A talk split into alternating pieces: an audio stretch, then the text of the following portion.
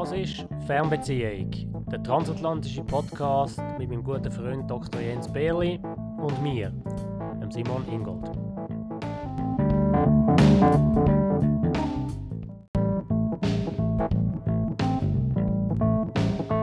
Man könnte ja wirklich meinen, dass heutzutage jeder ein Gesundheitsexperte ist. Aber woher kommt eigentlich das Interesse und die ständig wechselnden Trends? In der heutigen Episode beleuchten wir den Gesundheitshype im Spiegel vom Zeitgeist. Er ist einerseits ein Mittel gegen Endzeitstimmung und Kontrollverlust in den verschiedensten Lebensbereichen. Andererseits wird Gesundheit dank Longevity-Fanatiker wie Brian Johnson zunehmend zum exklusiven Luxusgut. Die entscheidende Frage ist doch die, macht uns der Gesundheitshype gesünder oder spaltet er die Gesellschaft? Viel Spaß beim Zuhören. Hey Jens. Salut! Das ist ja ganz Happy andere Easter. Ja, Happy Easter, frohe Ostern auch dir. Happy Passover. Bei uns ist, es ist das ähm, äh, ist ja nicht wirklich ein Viertig im Sinne, dass man da frei hat. Das ist ein bisschen anders Ostern in den USA. Ja, ich habe es festgestellt, wir haben heute sind die Börsen offen in den USA. Das hat mich irgendwie überrascht. Ostermäntig sind die Börsen offen. Ja, es hat sonst schon so viel von diesen Mantics 40 wie President's Day und, und, und all die, wie sie alle heißen, Martin Luther King Day und, und Ostern zählt da, zählt da nicht dazu. Ein gottloses Land, wo du da lebst. ich komme gerade von einem reichhaltigen Ostermahl, gebe ich offen zu. Äh, ein guter gemeinsamer Freund von uns beiden und ich, wir haben äh, ein schönes Osterlamm, haben wir uns äh, kredenzt mit äh, für die ganze Familie und äh, das war opulent gewesen. Und ich bin ja doch auch seit äh, einiger Zeit, glaube ich, ein bisschen gesundheitsbewusst. Also heute war eher ein die Ausnahme gewesen und es hat mich wieder ein bisschen überlegen lassen, so äh, also healthy Lifestyle, wenn ich so, ich folge einigen Blogs und auf Instagram so Kochblogs, was da alles ähm, vorgeschlagen wird an gesunden Alternativen für die höheren Viertig. Ähm, das ist ja wirklich enorm, oder wie das äh, zugenommen hat.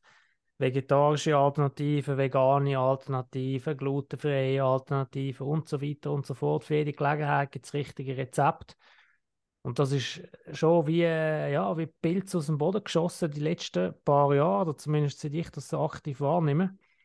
Mein Eindruck ist, korrigiere mich, ob ich da falsch liege, das meiste kommt eigentlich von, äh, von denen, oder? Kommt, kommt aus Amerika. Sehr viele von diesen Food Trends und von diesen Gesundheitstrends.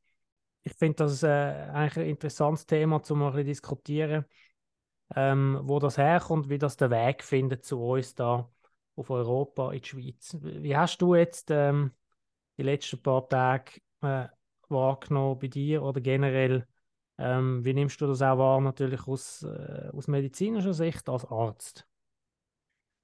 Also zu, zum Letzteren äh, muss ich dann schon zugeben, als plastischer Chirurg, wo äh, jetzt doch sehr viele Jahre nicht mehr wirklich der, der Vorfront von was Neueste ist, äh, biochemisch und äh, pathophysiologisch und, und, und so weiter, würde ich da sagen, bin ich nicht, nicht sehr weit weg vom, von einem Laienwissen, aber hoffentlich kann ich doch ein paar äh, Einsichten, Einsichten geben. Ähm, aber zu deiner äh, Originalfrage bin ich das so bin ich das, das da erlebe. Ich, ich würde sagen, man könnte vielleicht fast so ein zurückgehen in der Zeit. Ich mag mich erinnern, in der Kindheit in der Schweiz sind ja, haben wir da die Bio-Reformläden.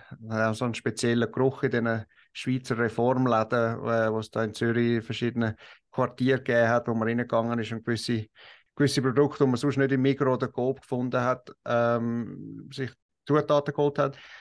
Und dann ist dann irgendwann, ich weiß jetzt auch nicht genau, aber irgend so in der Ende, Anfangs 90er ist doch in der Schweiz auch so ein bisschen die Bio-Bewegung so ein bisschen angefangen mit gewissen Bioprodukten. Ähm, ich weiß nicht, wie das damals, ob das damals von Amerika kam. Ich glaube nicht. In Amerika hat man da wahrscheinlich überhaupt noch gar nicht groß von Organic Produce geredet. Mhm. Ähm, Das stimmt sehe bei das- uns. Aber bei uns ist es ja auch oder, so eine, rechte Randerscheinung gewesen, wo ein bisschen so etwas Anrüchiges gehabt hat, fast so ein bisschen, immer so ein bisschen ideologisch behaftet. Also ich kann mich erinnern zu, zu diesen Zeiten, man hat das immer ein bisschen belächelt, oder? Ja. Aber wie du sagst, so die, wie, sagen, wie haben wir denen gesagt? Kopf voller Bast. Konsumenten, die selbstgestrickten, oder wo da ähm, genau von oben bis unten ähm, äh, dem biologischen Trend verfallen sind. Man hat das nicht so ernst genommen damals. Jetzt haben wir gerade 3% von unseren Zuhörern verloren. also ähm, nein, aber, nein das, das, das stimmt. Ich mag mich eben an das auch erinnern. Und ähm, ich glaube auch, wenn man von einem Land wie der Schweiz kommt, wo der, also Landbrauch oder Bauern ja schlussendlich nie so im ganz großen industriellen Stil gemacht worden ist wie in Frankreich oder in, in den USA noch, noch viel größer auch mit äh, genetisch modifizierten Tomaten. Und das hat sicher auch gegeben in der Schweiz, aber wahrscheinlich nicht ganz im gleichen Stil. Wenn man in Amerika im Supermarkt gegangen bist, meine, jetzt sind es zwar immer noch groß, aber ist alles ein, ein bit bigger. Oder? Tomaten sind größer, Zwiebeln sind größer. Ähm, und, und ich glaube, die Schweiz ist wir, wir haben also das Delta zwischen dem, zwischen dem Bioprodukt und dem nicht Bioprodukt, die aus der Schweiz kommen ist wahrscheinlich nicht so groß als Delta da. Ähm, aber für mich ja, ist das, also gut, wirklich... das, das Genmanipulierte, das ist ja in der Schweiz äh, meines Wissens überhaupt nie zugelassen, oder? GMO. Ja, aber, aber, aber denen eben schon. Ich, ich mag mich erinnern, meine Mutter ist ja von Dänemark und in Dänemark ist das dann so ein Massenphänomen geworden. Ähm, also alles also ein bisschen organisch im, im äh, Lebensmittelgeschäft angeschrieben ist. Und, und ich sehe so ein bisschen den Auswechsel von den Trends zwischen Europa und Amerika ein bisschen mehr als Ping-Pong, also wenn es um Nahrungsmittel geht. Ähm, wir haben es, glaube ich, einmal in der ersten Episode ein bisschen, bisschen darüber geredet. Also gewisse von diesen so ein bisschen cooleren Trends aus, aus äh, Europa. Sagt das, äh, meine Frau hat mir gestern gesagt, sie mag sich noch erinnern, wo sie zum ersten Mal ein Charcuterie Board in den USA äh, bekommen hat, irgendwie in den 90er Jahren. Das ist wirklich, seitdem sind alle Leute, oh, you want a charcuterie board? Und das ist, äh, das ist wirklich auch erst so in den 2010er ist das so, so ein bisschen, so wirklich gang und gäbe geworden, G-Sports und so weiter. Ja. Ähm, das heißt, gewisse Trends kommen da über und dann werden dann ist, dann werden es dann einfach äh, in, ähm, in größerem Stil dann an, angesetzt und die Amerikaner, Amerikaner nehmen es dann gerade noch ein paar Schritte weiter, sozusagen. Also mehr, so sehe ich das eigentlich so fast ein bisschen eher. Okay, also würdest du sagen, dass der Trend eigentlich seine Wurzeln in Europa hat, dann äh, quasi den Weg übergemacht hat über den Teich und dort quasi jetzt in einer, in einer voll verstärkten Form wieder, wieder zu uns überschwappt. Ja, so ein bisschen, also kommerziell, oder? Bis zu einem gewissen Grad. Oder? Wenn du denkst, du hast einen Markt, wo 250 Millionen Leute doch schlussendlich relativ wenig Produktlinie für so viele Leute, wenn du es vergleichst, wenn du denkst, alle Produkte in Frankreich hast, Deutschland, Dänemark, all die verschiedenen Firmen, die, irgendwelche Nahrungsmittel machen, für den europäischen Markt, der sicher größer ist als die USA. Aber in den USA hast, hast du einen, also einen Block, einen Markt mit doch relativ wenig. Ähm, mhm.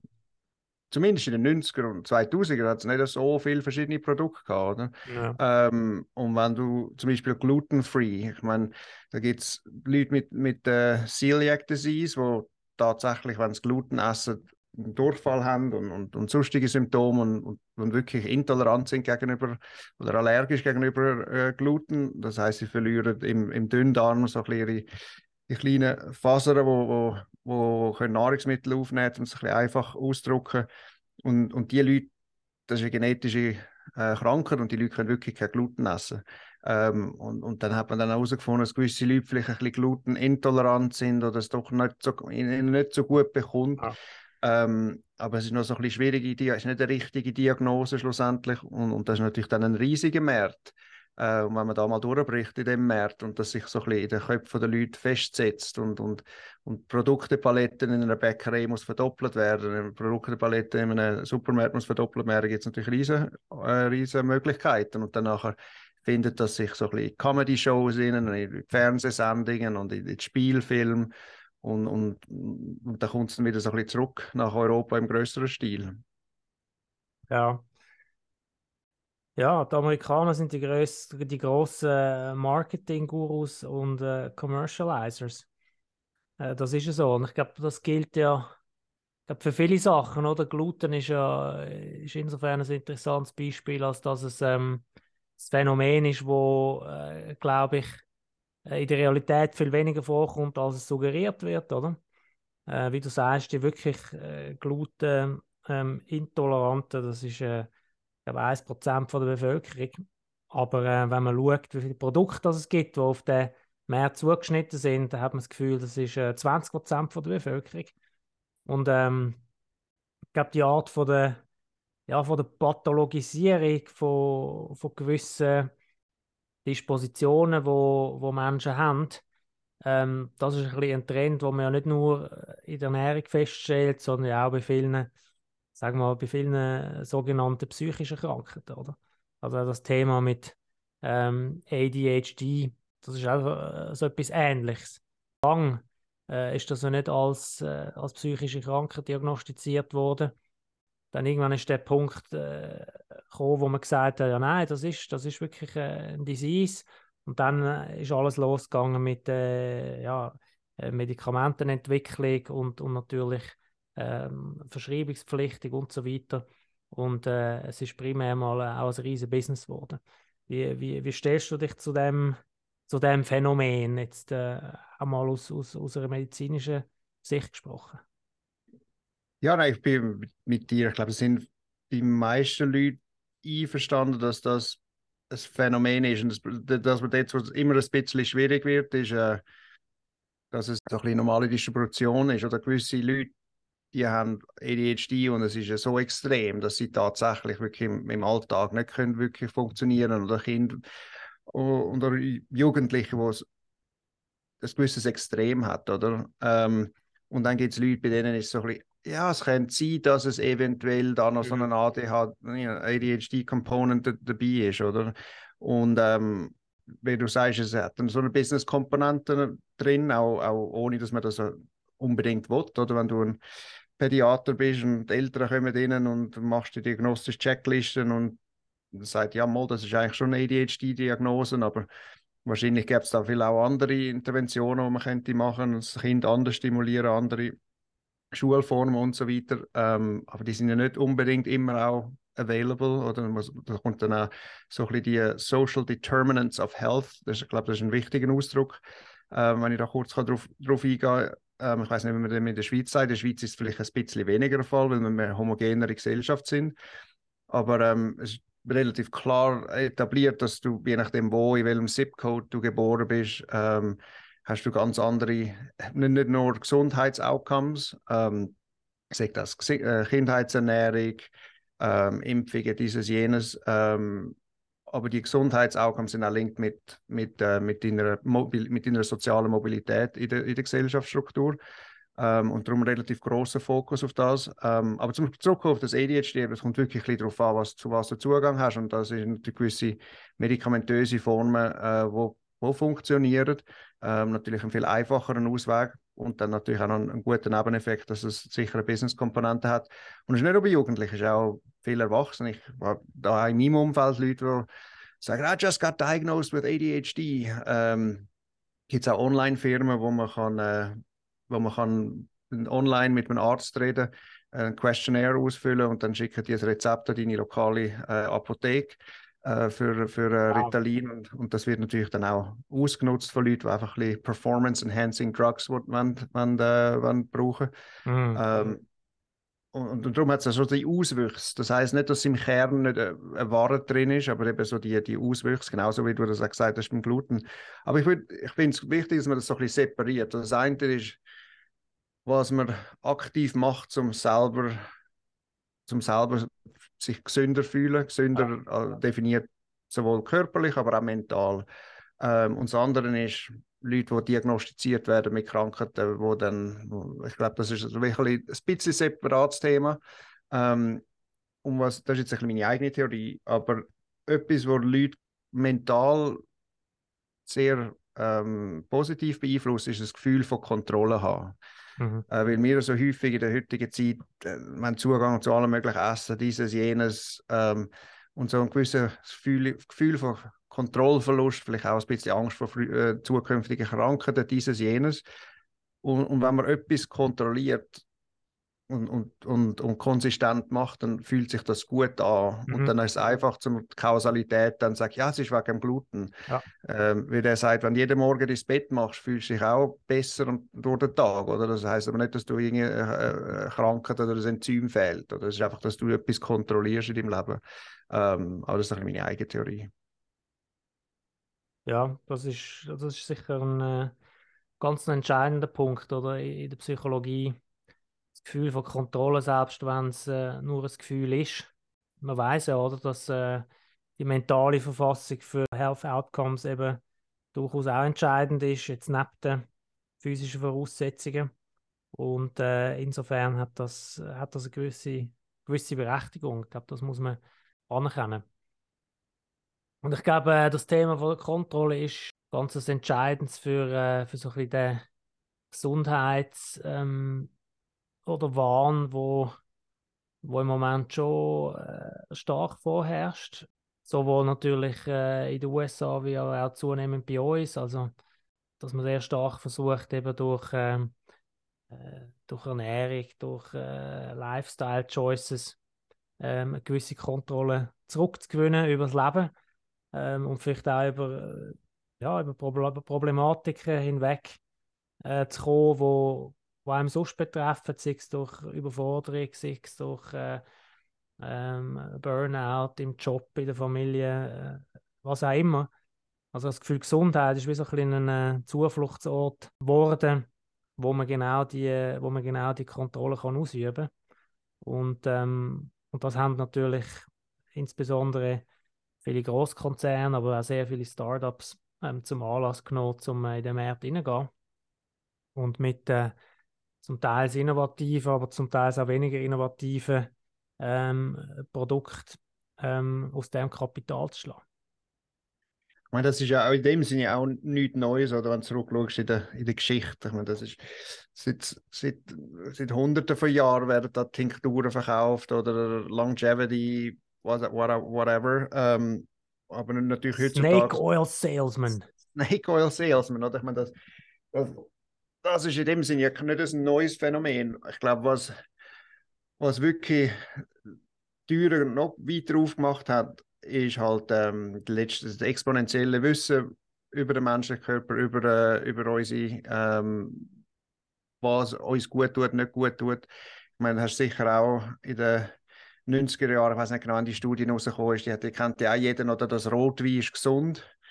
Rotwein hat äh, äh gewisse Stoffe, die einem äh, vor Herzkrankheiten schützt. Resveratrol, ja.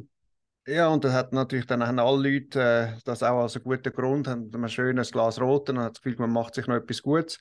Äh, aber hat man jetzt auch herausgefunden, schlussendlich, dass das, die Studie natürlich ähm, bei Leuten gemacht worden ist, die Rotwein trinken und tendenziell haben Leute, die Rotwein trinken, ähm, entweder leben sie gesünderen Klimas, mit gesünderer Ernährung, oder wenn sie im Norden leben, haben sie meistens mehr Geld ähm, oder einen anderen sozioökonomischen Status. Und dass das viel mehr den Einfluss hat auf die Health Outcomes oder dass mhm. klar jemand am Abend vielleicht äh, vier, fünf Glas Rote trinkt äh, nach dem Arbeiten, aber dann am Morgen geht joggen oder am Wochenende golfen und Skifahren, ähm, ist das ein bisschen anders, als wenn jemand äh, fünf ja. Bier trinkt und am Abend einfach Fußball schaut auf, auf der Couch. Ähm, und, und die Dose, weil das hat man dann, das Rosa, ich kann es nicht aussagen, Rosovetrol ist eine von den Substanzen, wo da der, ja, also David der war in Harvard ist so ein Longevity-Forscher. Ah, ja, klar. Und, und das ist einer von der, einer von der Stoffe, die er gefunden hat, wo in der Mäuse kann, kann gewisse ähm, Alterserscheinungen in der Genetik äh, rückgängig machen. Aber die Dose, die es braucht bei einem Menschen, wäre, was irgendwie, was jetzt auch nicht 10, 20 Liter Rotwein trinken am Tag. Also das, die Dosis, die man Rotwein ist, macht, macht, ja genau, David Sinclair. Äh, in dem Sinn äh, kann, kann, kann, hat der keinen Effekt machen. Ähm, und so wechselt es immer, oder hast du die grossen News im Tagesanzeiger, sei Wissenschaftler haben herausgefunden, es ist gut zum Kaffee trinken. Wissenschaftler haben herausgefunden, es ist nicht gut zum Kaffee trinken. Ah, ja. und, und, heutzutage leben wir in einer Zeit, wo, wo all, viele Leute so ein Angststörungen haben, Klimaveränderung, dieses, jenes, alles, alles fällt auseinander. Äh, Plastik ist nicht gut und, und die Stoffe sind im, im Trinkwasser und, und, und wir werden alle vergiftet und überall hat es nur, äh, und, äh, wie sagt man dem, krebsfördernde Stoffe. Ja. ja, überall. Und es ist klar, dass Leute auch irgendwann so ein bisschen das Gefühl haben, was, was kann denn ich machen, um zum, zum überhaupt noch überleben in, in, in, dieser Zukunft. Mhm. Ja, absolut richtig. Ich finde, wir kommen da dieser Sache äh, wirklich näher. Glaube, man muss es auch ein bisschen so anschauen, aus der Perspektive, wie du sie beschreibst. dass nämlich der, der unglaubliche Fokus und die, die höchste Konzentration auf die, auf die Gesundheitsthemen ist, ist ein bisschen ein Spiegel vom, vom allgemeinen Zeitgeist. Nämlich ähm, eine gewisse Untergangsstimmung, äh, wo herrscht und äh, auch eine riesige Unsicherheit, dass man sich ja, versucht, an einem Anker festzuheben, ähm, an einem Anker, wo ja, wie du richtig bemerkst, oder auch mit sehr, sehr vielen Widersprüchen eigentlich behaftet ist, oder? Ich meine, ich, ich stelle das bei mir selber fest, ich beschäftige mich recht intensiv mit diesen Themen, ich, ich schaue auf YouTube äh, oder folge ich gewisse, gewisse Leute, man kommt ja sowieso gar nicht daran vorbei, also du kannst einschalten, wo du willst, äh, sei es äh, beim Joe Rogan oder beim äh, Bill Maher oder whoever it is. Ich meine, jeder gibt seinen Senf dazu äh, zum Thema Gesundheit, aber wirklich jeder. Andrew Huberman, all over the place. Ich meine, all die, all die Leute, die eigentlich äh, ja, Daytime-Jobs haben, oder? Professoren in Stanford oder in Harvard, wo auch immer. Ich frage mich immer, wo, wo, wo nehmen die die Zeit her? Die machen ja nichts anderes als Podcasts und, und irgendwelche, ähm, irgendwelche Produkte promoten. Äh, aber wie die noch nebenbei können einen Lehrstuhl äh, führen, das ist wirklich beyond me. Gut, da kann, er, da, kann er, da kann er schon ein bisschen Insights geben. Ich bin, äh, ja, Hopkins please, enlighten me. Hopkins hat ja ein paar von diesen, von diesen Leuten, zum Beispiel der Marty Mackery. Er war äh, ursprünglich bei CNN einer von diesen Talking Heads gewesen. Nicht gerade so wie der, wie der Neurochirurg, der, der Gupta, aber auch so also einer von diesen Medical Advisors. Und ist jetzt nachher ist er zu Fox News über und immer groß auf dem Bildschirm und hat auch Bücher geschrieben über äh, Safe Medicine und Safe Surgery und, und, und da viel Geld reingeholt. Und ich habe mit dem klinisch zusammengearbeitet. Der ist irgendwie alle zwei Wochen mal gekommen, ein furchtbarer Chirurg und, und alles, was er im Fernsehen erzählt hat, hat er selber genau nicht gemacht. Ähm, und, und, ähnliche Reputationen haben auch, haben auch andere. Ähm, ich glaube, man kann auch nicht alles gut machen. Oder? Ähm, dort ist es ethisch nicht groß vertretbar gewesen, aber so ein Lex Friedman, der bei MIT ist, der ist wahrscheinlich nicht, ich meine, der macht jede Woche eine vier Stunden Podcast ja, Absolut. durchlesen. Ich meine, kann jetzt nicht auch drin sitzen und, und der Grosse. Dann gleichzeitig ist, hat man das Gefühl, er ist noch den ganzen Tag im Jiu-Jitsu-Gym. das ist Wahnsinn. Ich meine, es ist wirklich, äh, es ist wirklich wahnsinnig. Da wird natürlich schon etwas vorgelebt, wo ja, wo, wo, wo nichts, absolut nichts mit der Realität zu tun hat. Oder? Und, und, und da gehen die Unis auch irgendwo ein, ein, ja, ein Devil's Bargain ein und sagen halt, ja, okay, der ist gut für, für die Reputation und der trägt unseren Namen in die Öffentlichkeit, aber ich glaube nicht, dass die, ähm, dass die viel haben vom, vom Andrew Huberman Lab, oder? Darum machen wir das auf Schweizerdeutsch, damit die wissen. Darum machen wir nur alle fünf Wochen einen Podcast. Nein. ähm, ja, aber zurück auf, auf, das Thema. Wie du sagst, es wird, ähm, es wird promoted nicht nur in der klassischen so Marketing, sondern eben heutzutage auch durch die neuen oder neueren Formen wie YouTube oder wo, ich eher so ein bisschen als moderner Fernsehen für, für Leute wie meine Demografie oder, oder jünger oder brauchen YouTube mehr als moderne Fernsehen und ist nur dort doch immer noch schwierig, halt auch im klassischen Fernsehen schwierig zu finden, wo, wo werden gewisse Ströme äh, gefördert oder und dann hat sicher auch größere Venture Capital Firms irgendwo dahinter und sagen, hey, kannst du den Gast bringen, der über das erzählt und wir haben das Produkt, das dann nachher rauskommt. Das, da gibt es sicher noch so die ein oder andere Conflict of Interest, der dort mitschwingt. Aber die grosse Frage ist, summa summarum macht es uns gesünder als Gesellschaft. Ähm, ist es nicht, nicht positiv oder, äh, oder sind, wir auf dem, sind wir da auf dem falschen Weg? Absolut. Was, was denkst du? Das ist eine gute Frage. Oder? Ich denke, was es sicher macht, ist, äh, es steigert das Bewusstsein für die Themen. Das ist, das ist so eine klar. Consciousness ähm, zu oder bezüglich diesen Gesundheitsthemen, die hat sicher zugenommen, nochmal, oder auf jeder, auf jeder Morning Show ähm, wird es in irgendeiner Form thematisiert. Da kann irgendwie die Oprah ihre Lieblingssmoothie präsentieren und dann kommt, äh, kommt der Nächste und äh, macht jenes.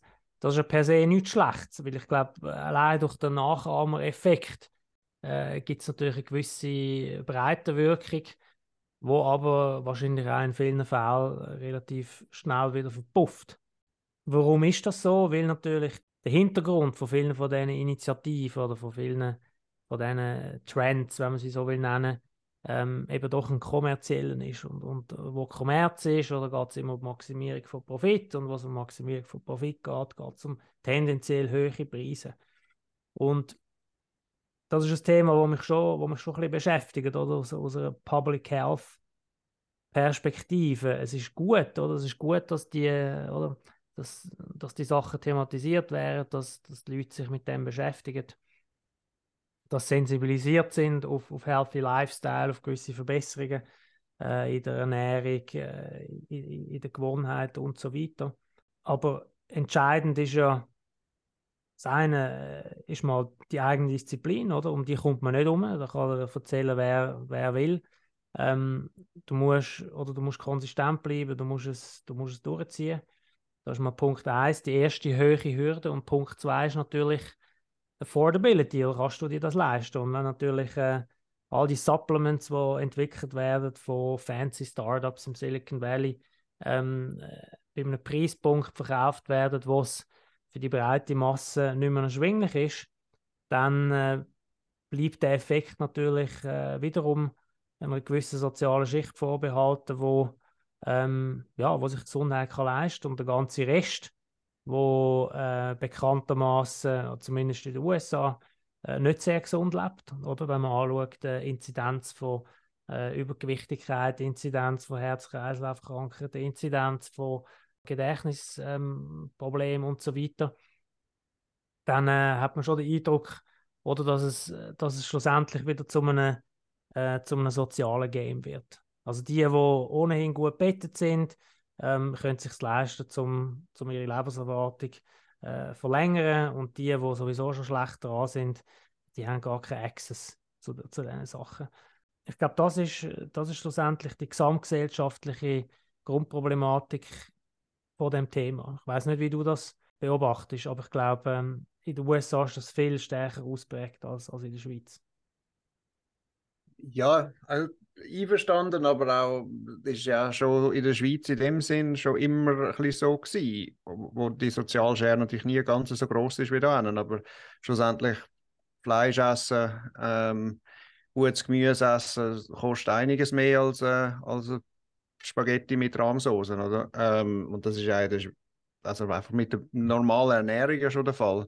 Ähm, und wenn das Supplements ist, ist das einfach noch so, ist noch, mehr, noch ein bisschen offensichtlicher. Ich finde vielmehr, dass, ähm, wenn du sagst, sich leisten, ist es, ist es auch ein bisschen Zeit, oder? Und, und überhaupt, überhaupt, ist fast schon ein Luxus, sich so ein bisschen um sich selber Sorgen machen, oder?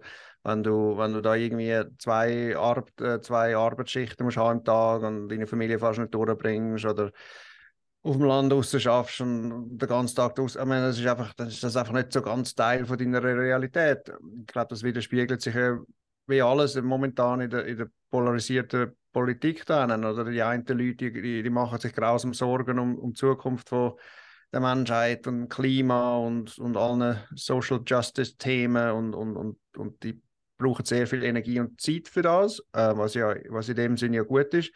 Aber für eine andere Hälfte der Bevölkerung ist, ist das halt das fast schon ein Luxus, sich so, so viel um diese Sachen zu kümmern, weil es geht nur darum, zum, um durch den nächsten Tag durchzukommen, um können seine Rechnung zahlen, Kreditkarten abzahlen und, und, und, und, und the way of life that they're used to und, und Barbecue und throwing a few beers down and have a cup of Joe in the morning. Und weil für die ist das einfach ein Luxus, was, was was, ähm, mit, mit was man sich beschäftigen mhm. Und ich habe das Gefühl, dort, dort hat es einen grossen, einen der größeren Unterschied zu der Schweiz, würde ich sagen. Oder? Weil es ist wirklich einfach zwei völlig verschiedene Realitäten. Ich meine, das ist etwas, wo der, der wo der Jordan, Jordan Peterson ja so ein bisschen sagt, mit dem Klima, ich meine, es ist ein bisschen kontroversiell, aber er sagt, dass bis zu einem gewissen Grad gewisse Leute auf der Welt im Sinne von verhungern sind ähm, und man dann Fertilizers oder was auch immer, was auch immer das ja. Thema ist vom Tag, ähm, dass das einfach ist für uns zu sagen, aber für die Leute, die jetzt gerade momentan verhungern sind, ist es ein, ein, Akutbedarf, ein akuter Bedarf ja. äh, gegenüber einem langwierigen Klimawandel. Ich habe da nicht persönlich eine starke Meinung, uh, one way or the other. Ich glaube, es ist wirklich viel, mehr, viel komplizierter, als, als, als man das da in einem Podcast könnte oder überhaupt no, no one knows, I think is the answer there. But, um, ja. Aber vor allem eben, it's, it's a matter of perspective. Also äh, das Thema ich glaube auch, wenn, wenn man über die Fakten äh, sich einig ist und über Konsequenzen sich einig ist, von, zum Beispiel vom Klimawandel, dann ist eben die Perspektive, die man darauf einnimmt, ist eben trotzdem sehr entscheidend, wie man das Thema wahrnimmt und ob man es eben wahrnimmt als äh, Priorität Nummer eins oder halt als Priorität Nummer drei oder vier. Ähm, und es kommt auch auf den eigenen äh, Lebenshorizont und den eigenen äh, Erfahrungshintergrund ähm, und Erfahrungsschatz äh, darauf an. Wie gesagt, wenn man, wenn man, wenn man über das tägliche äh, Überleben äh, muss nachdenken, dann, äh, dann ist der Erfahrungshorizont der geht nicht weiter als 24 oder 48 Stunden. Ähm, aber wenn man quasi oder den Grundbedarf gesichert hat, ähm, dann äh, ist man vielleicht in der Lage, äh, mehrere Jahre vorauszudenken äh, und vielleicht sogar Generationen. Wobei ich auch das äh, eigentlich äh, in Zweifel ziehe. Ne? Ich glaube, der Mensch ist einfach nicht konstruiert, dass er über seine eigene Existenz raus kann denken oder? Ich glaube, der kann das nicht. Das ist ein Extrembeispiel. Du hast ja, glaube ich, auch gesehen, ähm, der, der, Brian Johnson, oder wie heißt er? Der, so ein ja, genau. Tech-Billionär, Tech wo, ähm, wo, wo das wirklich zum allerextremsten Form von gesund Leben äh, genommen hat. Das ist wirklich empfehlenswert, um dem mal zuzuhören. Ähm, das tönt schon fast so ein bisschen wie ein, wie ein, ein, ein, ein AI-Robot. Ähm, aber der hat irgendwie, ich glaube, der hat irgendwie 14, 15 Ärzte, Physical Therapists, Nutritionists, äh, wo ihm da jeden Tag alles wird gemessen, jede Kalorie. Er nimmt 150 Supplements am Morgen in irgendeinem Shaker und, äh, und wirklich wird jeden Tag Glucose gemessen, dieses gemessen und das hat er jetzt seit Jahren gemacht und sagt, dass er sein Zahnfleisch ist zehn Jahre jünger und seine Knochenqualität und und und und und er, er, er sich da jetzt am, am Verjüngern und wahrscheinlich hängen bis 120 leben und, und so weiter. Ähm, und, und die Frage ist in dem Interview, und ich gehört dann aufgekommen, ja, aber ist denn das, also das kann ja alles schön und recht, aber das tönt dann nicht mehr nach einem Leben voller Qualität. Und ähm, in, in, in klassisch California-Sinn hat er gesagt, mal, das ist seine Lebensqualität und seine Spiritualität und seine Klarheit, die Klarheit vom im, im Present Moment sein, sage sage also sage nichts im Vergleich zu seinem vorherigen Leben und er sage, sage also viel, viel glücklicher und, und, und uh, grounded. Ähm, nimmst du ihm das ab? Nein, die Antwort ist nein, nehme ich ihm, nehme ich ihm nicht ab.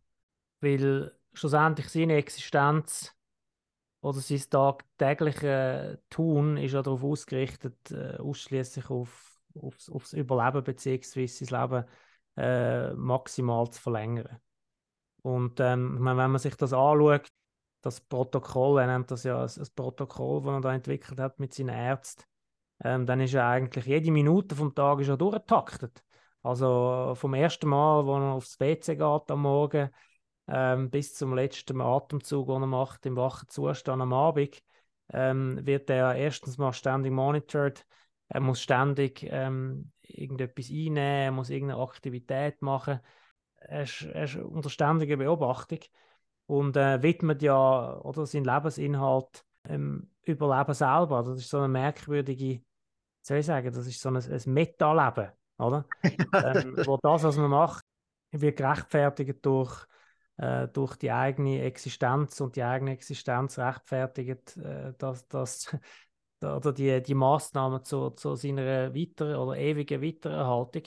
Und das ist äh, etwas völlig Pathologisches im Grunde genommen. Also, nein, ich halte das für eine völlig äh, pathologische Haltung, wo, wo schlussendlich auch völlig lebensfern und, und sinnentleert ist in meinen Augen. Aus, der Aufmerksamkeit, die er bekommt, oder schlussendlich ähm, gibt, ist das wahrscheinlich der, der, der True Value. Es wäre interessant zu sehen, ob er das Gleiche würde machen, wenn niemand würde zuschauen würde. Weißt, wenn, wenn er es einfach ganz privat macht, die niemandem erzählt, ob es dann immer noch so das gleiche Endorphin äh, wieder ausschütten.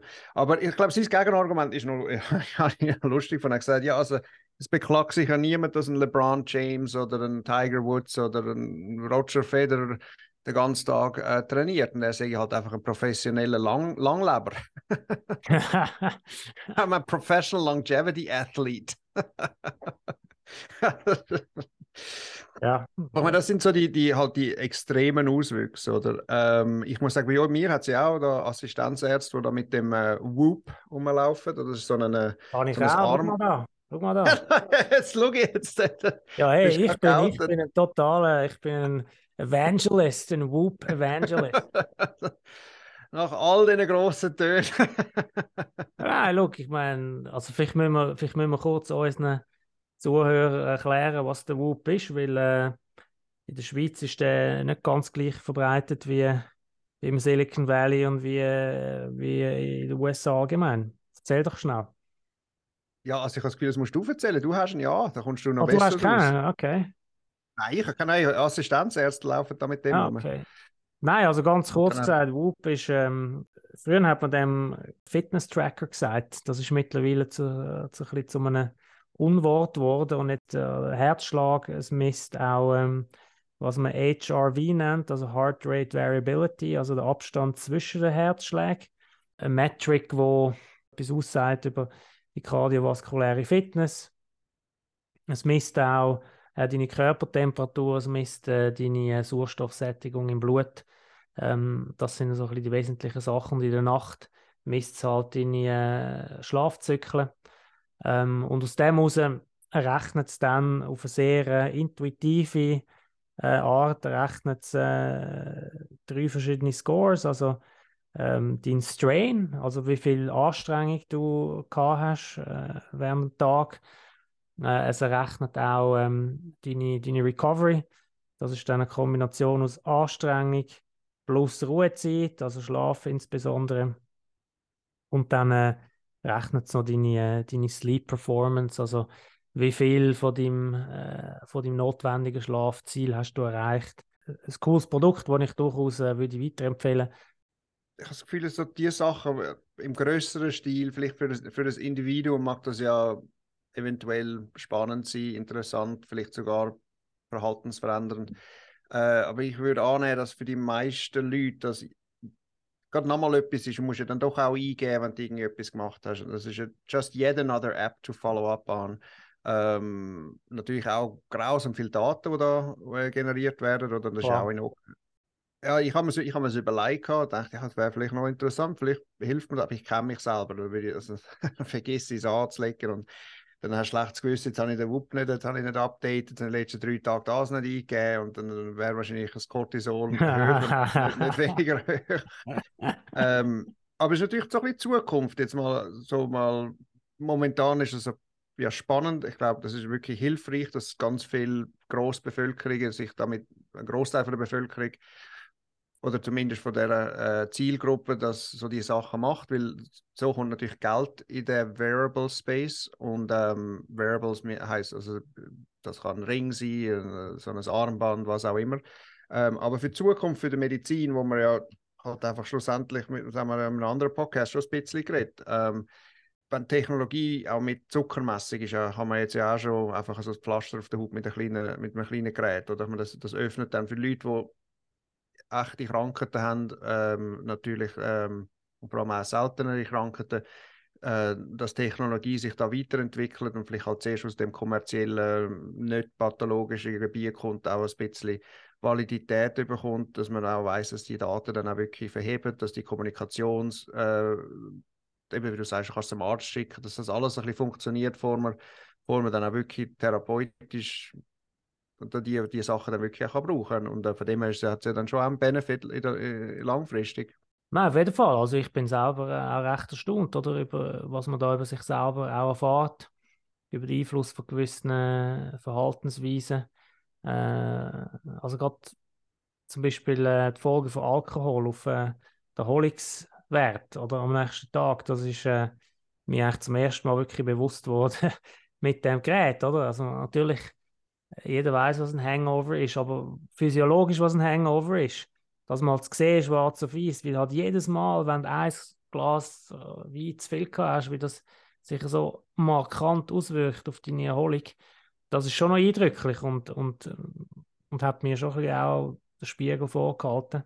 Und das sind Sachen, so kleine Sachen, oder, wo, wo dann, glaube doch in der, in der Ansammlung dann einem doch dazu motivieren, zum, zum gewisse Sachen verändern in, in der Lebensführung und, und wo dann sicher auch einen Impact können haben. Also das, das sehe ich als etwas äh, sehr Positives an. Was natürlich hindurch passiert oder mit diesen Daten, das ist, äh, das ist eine ganz andere Frage. Äh, das ist natürlich etwas, wo man einwilligt, wo der, wo der meisten nicht ganz bewusst ist, aber wo man, wo man einfach macht, weil man sich über Konsequenzen nicht bewusst ist oder einem das einfach gleich ist. Äh, aber dort ist natürlich ähm, für Whoop grosse Gold Rush. Ähm, weil mit, äh, mit dieser massiven Menge an Daten, die die einsammelt von jedem, das ist, äh, das ist der Hintergrund von dem Businessmodell. Das Businessmodell ist nicht primär äh, you know, make you a healthier person, ähm, sondern äh, make big bucks with ähm, big health. Big Data. Ja, es geht, für mich geht es immer ein bisschen zurück auf äh, Ignorance is Bliss. Dann denkst du so ein bisschen den Roaring Twenties in den Anfangs, Anfangs 20. Jahrhundert. Die Leute noch denken, äh, Rauchen sei gesund, äh, Kokain in, äh, in der Cola-Flasche. hat keiner nie, niemand genau gewusst, wieso Leute krank werden und, und, und, naja. und, und naja. schlussendlich einfach dort äh, wahrscheinlich ein bisschen ein weniger gestresstes Leben rein von, de, von, der, von dem Aspekt, das ist klar. Ja, also, aber trotzdem, ich meine, du sagst, man hat nicht recht gewusst, warum Leute krank sind. Und trotzdem, ich bin, bin kürzlich wieder in einem Museum, gewesen, im Antiken Museum. Dort sind auch viele Objekte ausgestellt, oder? Aus, aus, aus dem Alltag, aus der, äh, aus der griechischen, aus der römischen Antike und, und, und auch Gegenstände von, von Ärzten, von Apotheken. Und es ist doch irgendwie extrem beeindruckend, wie weit schlussendlich die, die Medizin schon gleich schon war oder was, was die Menschen damals schon gewusst haben. Selbst Ägypter haben ja schon chirurgische Instrumente gehabt, äh, mit denen sie eigentlich erstaunlich komplexe Operationen haben können, äh, können machen. Ich glaube, dass mit, mit dem Wissen, oder mit, mit dem Wissen auch über, über physiologische Vorgänge, es ist ja nicht so, dass das Wissen stabil ist und dann gibt es nur eine Richtung und es gibt einfach mehr und mehr und mehr Wissen, sondern das Wissen, das fluktuiert ähm, und kann irgendwie wieder verloren gehen oder vergessen werden. Ähm, und es wird vielleicht überlagert durch nicht Wissen, sondern vielleicht durch Glauben, durch Ideologie, durch Religion, äh, was auch immer das ist. Ähm, aber die Rückschritte, oder, die, die, die gibt es immer wieder in der Menschheitsgeschichte. Und es ist einfach definitiv kein linearer Prozess. Und ähm, kann man uns darauf einstellen, dass es auch so wird, so wird weitergehen. Und die Widersprüchlichkeit, wo wir jetzt auch darüber geredet haben, gut, Rauchen ist, äh, das ist eins, das ist ein, äh, sicher ein Absurd. Ich glaube, in Zukunft äh, wird man nie mehr äh, zum Schluss kommen, dass Rauchen gesund ist. Äh, ich glaube, das ist definitiv ja, das ist auch, das ist auch, Ich meine, das ist ganz viel Market, das ist ja ganz viel Geld. Und ja, selbstverständlich. Geschichten reingegangen, um das noch so ein bisschen unter dem Tisch zu halten, dass es mit Krebs verbunden ist, ich glaube, in den 70er, 60er, 70er Jahren. Oder? Das ist ja, ähm, ich glaube, es sind einfach mehr die neuen Substanzen, die die rauskommen, wie auch immer, und man einfach die Langzeitfolgen nicht weiss. Ähm, kannst ja eh eigentlich kannst du wahrscheinlich auch dazu tun. ähm, ja, gut, das ist. 20, 30 Jahre. Oder auch Vaping weiß man ja auch nicht genau, was das mit den Lungen macht in 20, 30 Jahren. Das kann, das auch niemand wirklich sagen. Ja, gut, äh, da, absolut. Ja, aber dort geht es ja, also beim Vaping geht es ja, glaube eher darum, ist es jetzt ein kleineres Übel als Rauchen oder ist es halt das gleich große Übel. Ähm, aber bei anderen Sachen, wie du, wie du es erwähnt hast, Resveratrol im Rotwein, ähm, dass man jetzt da äh, zum Schluss gekommen ist, nach vielen Jahrzehnten, dass es eben, dass eigentlich einfach die Statistik, die ist, die ist einfach ja, irreführend gewesen, oder? Das ist, ähm, Das ist etwas, wo noch, wo noch, wo noch vielfach wird passieren und auch die ganze Diskussion um, um Kohlenhydrat und Keto oder nicht. Ähm, Zucker ist, ist sicher ein eindeutiges äh, Beispiel, oder? Da, da, ist man sich einig, das ist, äh, das ist sehr schlecht äh, physiologisch betrachtet. Aber dann auch wieder Fett oder welche Fette sind gut, äh, welche sind schlecht, welche muss man meiden. Dort hat es ja auch ewige Diskussionen gegeben. Ja.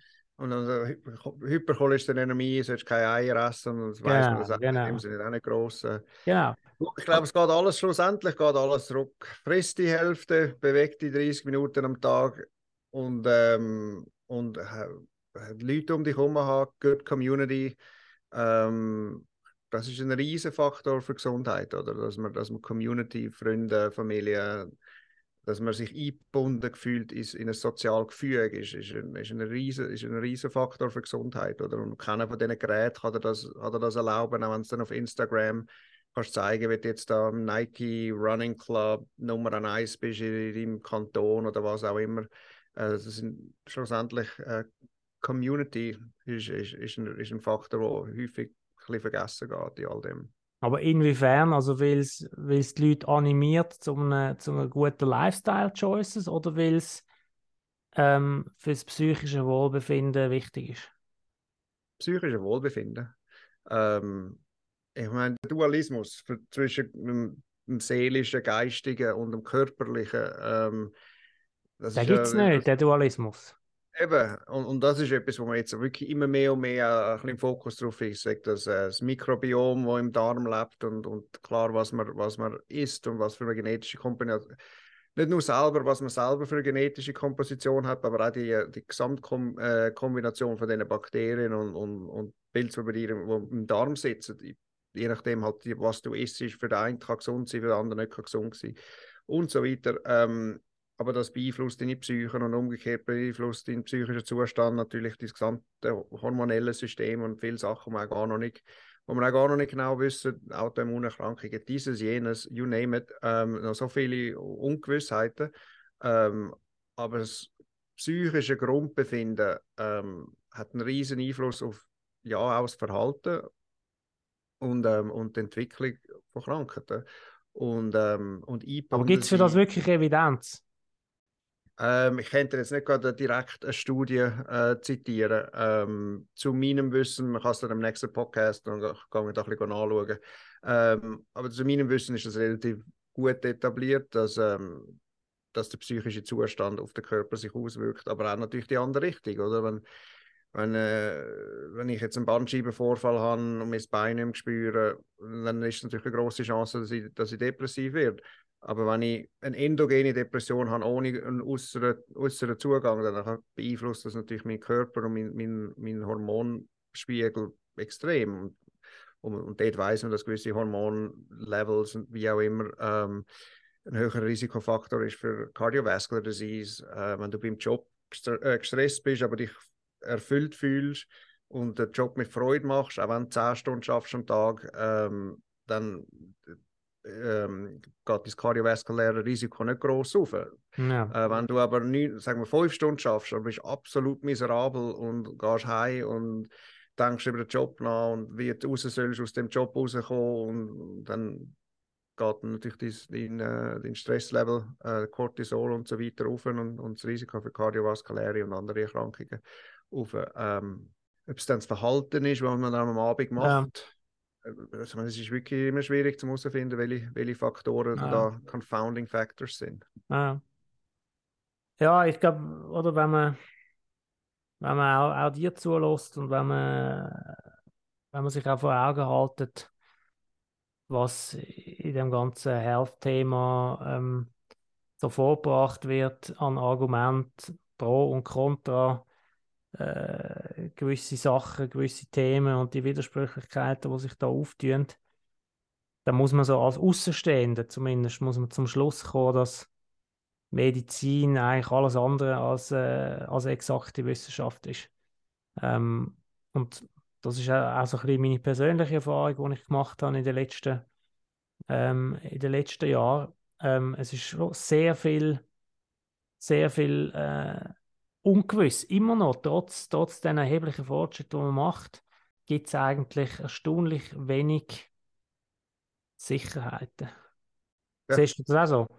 Ja, glaube 100% so. Und das ist ja auch der große Debakel, das größte Debakel für mich aus dem Covid, natürlich außer all die Leute, die ähm, erkrankt sind und gestorben sind, all, all, all, alles, all das Elend, das mit, mit, der, mit der Pandemie gekommen ist. Aber rein von einer gesellschaftlichen äh, Sicht, ähm, so der, der, der wahre Zweifel an Science, ähm, und das ist wirklich, das kann man schon ein bisschen den Politikern und auch den medizinischen Pro äh, Professionals ein bisschen anprangern, dass die sich hinter der Exaktheit ähm, verschanzt haben und, und, und so das Wort Science, Science says und Scientists in this university found out and these, these experts and scientists und ähm, ich glaube, da hat jetzt die große Bevölkerung halt doch auch gesehen, dass es eben, wie du sagst, es ist nicht exakt. Oder? Das heißt nicht, dass wissenschaftlich und scientific methods nicht exakt sind. Aber ähm, wenn man meistens die, die, die Papers dann würde ich, oder die, die Artikel wirklich genau liest, dann sind meistens sind ja die, die ihre, ihre Limitations sind dort auch drin, ja. oder? aber das kommt dann einfach nicht in Sprache. Ich habe selber so eine Erfahrung gemacht letztens. Ich habe einen, einen Artikel geschrieben über unsere Erfahrung mit ähm, mit äh, Regret After Transition, äh, Gender Transition. Und mhm. da haben wir äh, einfach da unsere Daten von den letzten sechs Jahren, ich weiß nicht, wir sind 1800 Patienten gewesen, und wir haben so eine Liste, wo wir, wenn jemand sagt, äh, ich Regret und will ich, will ich gerne wieder zurück, äh, zurückwechseln, dann tun wir das äh, recorden, aber man, man, ist nicht, dass ich weiß, jeder Patient, der jemals zu uns kam, ob der in Kalifornien lebt und das Regret and Transition gemacht hat. Also, mhm. Die Daten haben wir nicht. Und man einfach das, mhm. die, die wir wissen. Und das ist wirklich eine sehr kleine Rate, sind 0,3 Prozent. Und dann ist da das Abstract publiziert worden und 20.000 Klicks bekommen in den ersten 24 Stunden. Und auf Twitter überall umgetwittert worden. Eine Zeitung in Schweden hat es aufgenommen und äh, Weiss hat mir angerufen und ich habe da nicht groß Interviews gegeben, aber ein Reporter hat wo ähm, äh, habe ich gesagt, du, ich du, du gerne dir ein bisschen Kontext geben, ähm, aber ich wollte nicht groß zitiert werden und irgendetwas. Und danach hat er mir angerufen. Der ist äh, einer, wo, wo News Stories schreibt, so ein bisschen wie Reuters, ein bisschen kleiner, mhm. aber so ein bisschen im Stil. Also nicht selber publiziert, aber so ein bisschen ah, News News Agency. Und ähm, dann habe ich mit dem geredet, also mir eine Frage gestellt und es ist klar, die Frage, die, die, die, wenn das Paper gelesen hätte, wäre das, wäre das dort drin, oder? Dann habe ich gesagt, du, also ich muss jetzt doch ehrlich fragen, also ich meine, das ist, die Frage, also habe ich es dann gelesen? Ja, nein, er hätte nur da den Abstract gelesen. Und, und dann haben, das meine erste Antwort ich gesagt, das ist eben genau das Problem von der ganzen Covid-Zeit, oder dass Journalisten nicht die ganzen Artikel lesen mit all den Gedanken, wo, wo von den Wiss Wissenschaftlern, also ich bin jetzt nicht ein Wissenschaftler, aber das heißt jetzt halt so, wenn du etwas publizierst, ähm, nicht wirklich alles, including the limitations und alles durchlesen und dann Fragen stellen, oder? Die nehmen einfach ein Abstract, wo ja nur ein 500 Wort Limit oft hast oder 800 ja. Wort und danach nehmen sie irgendein Bissen raus und, und dann nachher äh, Politiker gehen dann auch mit dem, oder Scientists sehen und, und, und, und Wissenschaftler selber, dann je nachdem sitzen da dort und denken, ja gut, das habe ich eigentlich in dem Sinne nie so genau so gesagt, oder? Und das sind da sie Public Policy und, und, und so etwas Großes mit der Pandemie hat, hat natürlich einen riesen, einen riesen äh, Dent in die Reputation von, von Science und Medicine äh, gemacht, wo wirklich schwierig ist zum Reparieren. Was ist dann eigentlich im Moment so die öffentliche Meinung zum, zum Dr. Fauci. Der hat ja eigentlich so ein bisschen ja, als Galionsfigur dient für äh, die Scientific Community in der ganzen Debatte und hat ja doch einiges über sich müssen ähm, ergehen lassen. Zuerst mal an, an Negativem und jetzt aber, glaube ich, nach zwei, drei Jahren gibt es ja durchaus auch, auch Stimmen, wo, wo ihn ein bisschen, ein bisschen kritischer äh, betrachtet. Ähm, was ist dort, äh, was ist im Moment dort so der Mut? Also ich würde sagen, das ist eine klassische Geschichte von, von Paulus zum Saulus. Ähm, so im, im Großen, also im Alltag ist der Fauci also kein Thema mehr, das ist mehr so ein bisschen in den in der News äh, ab und zu, wo, wo das noch vielleicht noch so ein bisschen aufkommt. Das ist in dem Sinn, in dem Sinn vergessen äh, im Alltag. Ähm, ich meine, der, der hat super, ich meine, der hat extrem viel Gutes gemacht in seiner langen Karriere und, und ähm, ich meine, es ist extrem schwierig von, von einem virologischen Also ja, wirklich, da komme ich auch nicht raus. Ich meine, es ist so kompliziert. Und dann das so ein bisschen im White House ins Mikrofon versuchen, der Gesamtbevölkerung erklären. Und dann auch natürlich vom Präsidenten, je nachdem, noch gewisse Druck haben, noch gewisse Directions und so weiter. Ähm, das ist eine unmögliche Aufgabe und, und ich glaube, der hat das zum Besten von seinem Wissen gemacht. Ähm, also da, da, da, bin ich dann nicht. Ich meine, du weißt ja selber, wie es ist, wenn du als, als CEO deiner Firma gibt es sicher gewisse Sachen, wo du halt nicht genau kannst der, der Angestellten genau erklären, wie alles, wieso jetzt das so genau muss sein, weil du gewisse Informationen, wo, wo halt, wo halt einfach nicht kannst, kannst, kannst weitergeben, auch wenn du gerne willst und es macht dann uh, more damage than good. Aber es ist ja auch schön, dass alles nicht immer exakt ist. Ja. Äh, also jetzt nicht mit der Covid-Pandemie. Ich weiß es nicht. Ich weiß es nicht. Ich glaube, ich glaube, äh, generell für Menschen ist es viel einfacher mit, äh, mit sogenannten Schwarz-Weiß-Waren umzugehen, als mit, äh, als mit der Grauzone. Und darum, äh, darum glaube ich halt, genau das Ambivalenten ist, äh, ist wahnsinnig schwierig zum, zum äh, Aufrechterhalten, auch wenn es der, der Realität entspricht. Aber ich glaube, man hat schon sehr, sehr oft Tendenz durch, äh, durch den öffentlichen Druck und durch die öffentlichen Erwartungen, sich dann oder, für eine Story zu entscheiden, für eine Storyline. Ja, und dann läuft man natürlich Gefahr, dass man, dass man je nachdem falsch liegt. Und wenn das der Fall ist, dann wird man natürlich extrem bestraft, oder? Und, ja, oder äh, wie der Ron DeSantis in Florida, wo ich meine, es war halt ein Gamble schlussendlich in dem Moment, gewesen, oder? ja, halt aber das ist es genau. Es ist, es ist ein Gamble. Oder? Es, ist, es sind immer die, schlussendlich die 50-50-Situationen, wo, wo dich musst entscheiden oder schlag entweder der Weg ein oder der andere. Und ähm, klar, wenn es gut kommt, hast du Glück gehabt. Wenn es schlecht kommt, dann, äh, dann bist du wahrscheinlich äh, damaged beyond repair. Ja, oder George W. Bush mit, mit Irak habe ich letztens, hat ja irgendwie so ein, äh, Programm geheißen für AIDS-Medikamente, HIV-Medikamente, wo er wahrscheinlich irgendwie dank seiner Legislatur, irgendwie über 25 Millionen Leute in Afrika und weltweit irgendwie sozusagen gerettet hat und der Irakkrieg etwa 500.000 ähm, verloren oder summa summarum ähm, hat er dort etwas Gutes gemacht rein. Ich meine, das, da muss man ja fast so denken bei, beim amerikanischen Präsident. Ähm, wie der Dalai Lama sagt, ähm, welche, er ist gefragt worden von Piers Morgan, welche zwei Weltleader haben ihn am meisten beeindruckt. Er hat gesagt, Nelson Mandela und George W. Bush. I don't like his policies, but he's, he's, a, he's, a, he's one of the best humans I've ever met. Wirklich? Äh, ja. das das finde ich interessant. Ich habe nämlich gerade äh, heute Abend äh, Schlagzeilen gelesen, dass der Dalai Lama selber nicht über alle Zweifel haben ist. Er hätte, äh, er hätte ein, ein Kind äh, hat, äh, ihn auf, auf die Backe geküsst und dann hat er es gebeten, dass es seine Zunge soll abschlecken Und jetzt ist der Dalai Lama im Kreuzfeuer von, ja, im Kreuzfeuer von, äh, äh, ja, von der Öffentlichkeit für äh, quasi äh, pädophiles Verhalten. Also von dem habe ich jetzt noch nie gehört.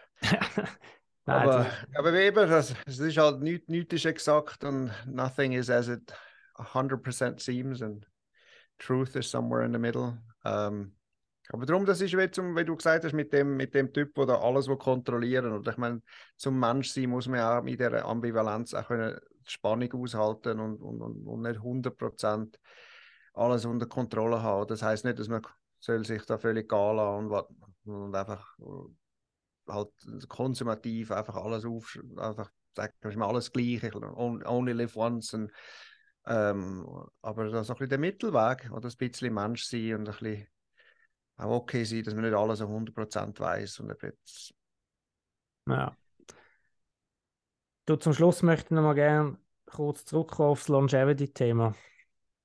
Weil das ist etwas, wo, wo, wo da in meinem Umfeld eine gewisse Rolle spielt, wo wo sich einiges tut, oder? Natürlich auch ausgelöst durch, ähm, durch das, was, ähm, was bei dir so also abgeht. Und ähm, meine erste Frage ist an dich aus medizinischer Sicht, ähm, ist das etwas, wo man kann ernst nehmen oder nicht?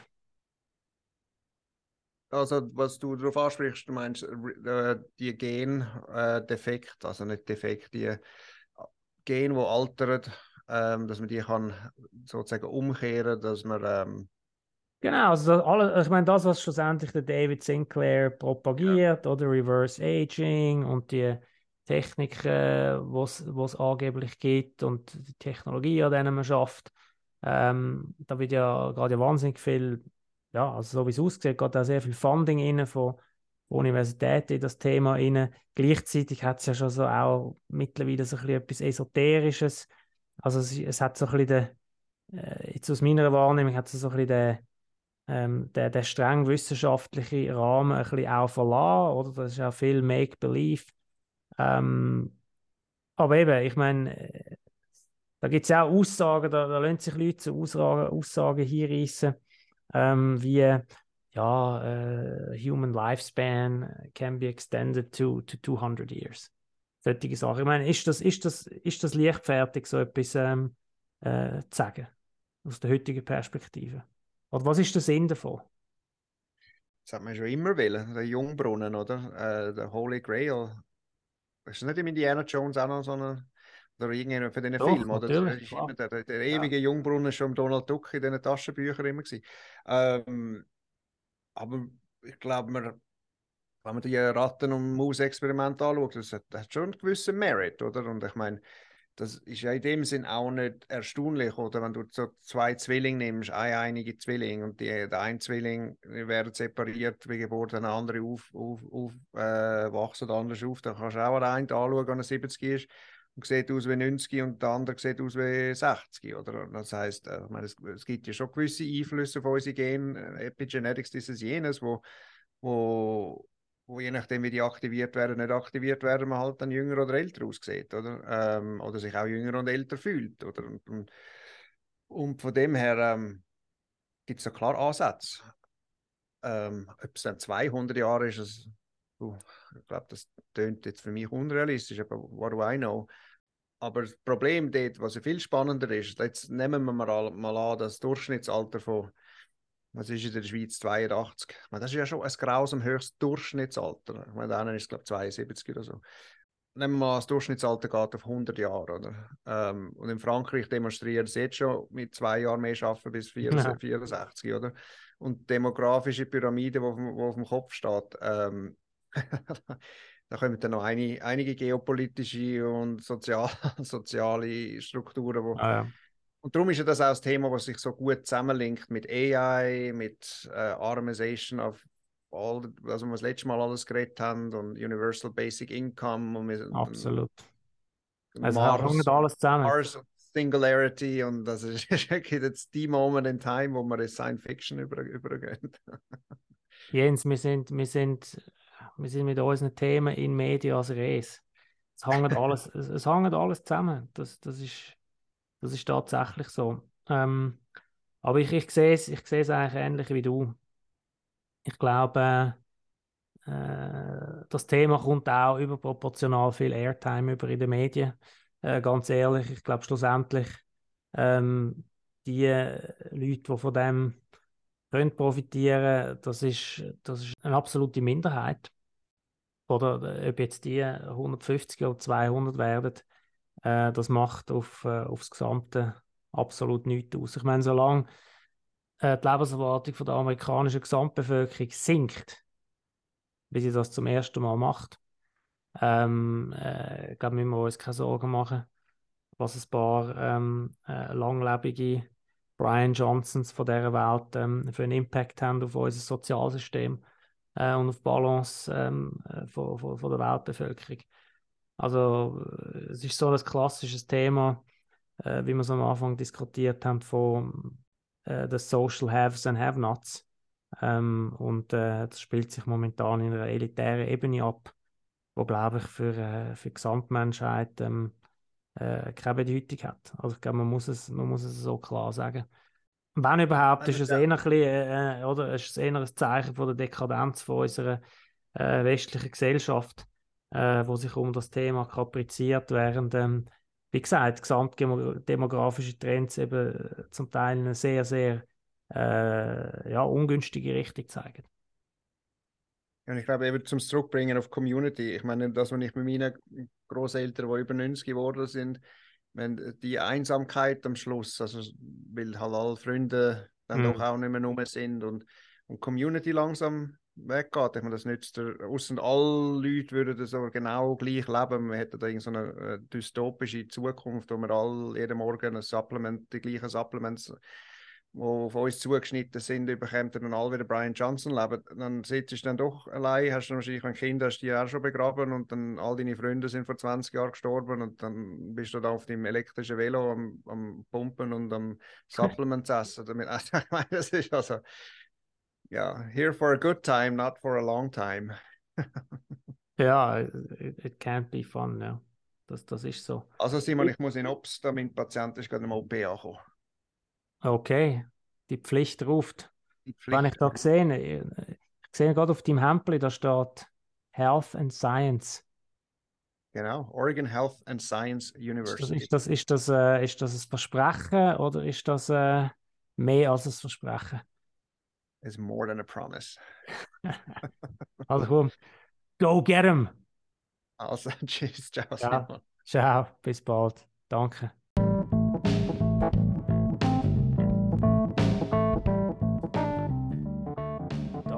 war für heute auf Fernbeziehung. Herzlichen Dank fürs Zuhören und bis zum nächsten Mal. Bye bye.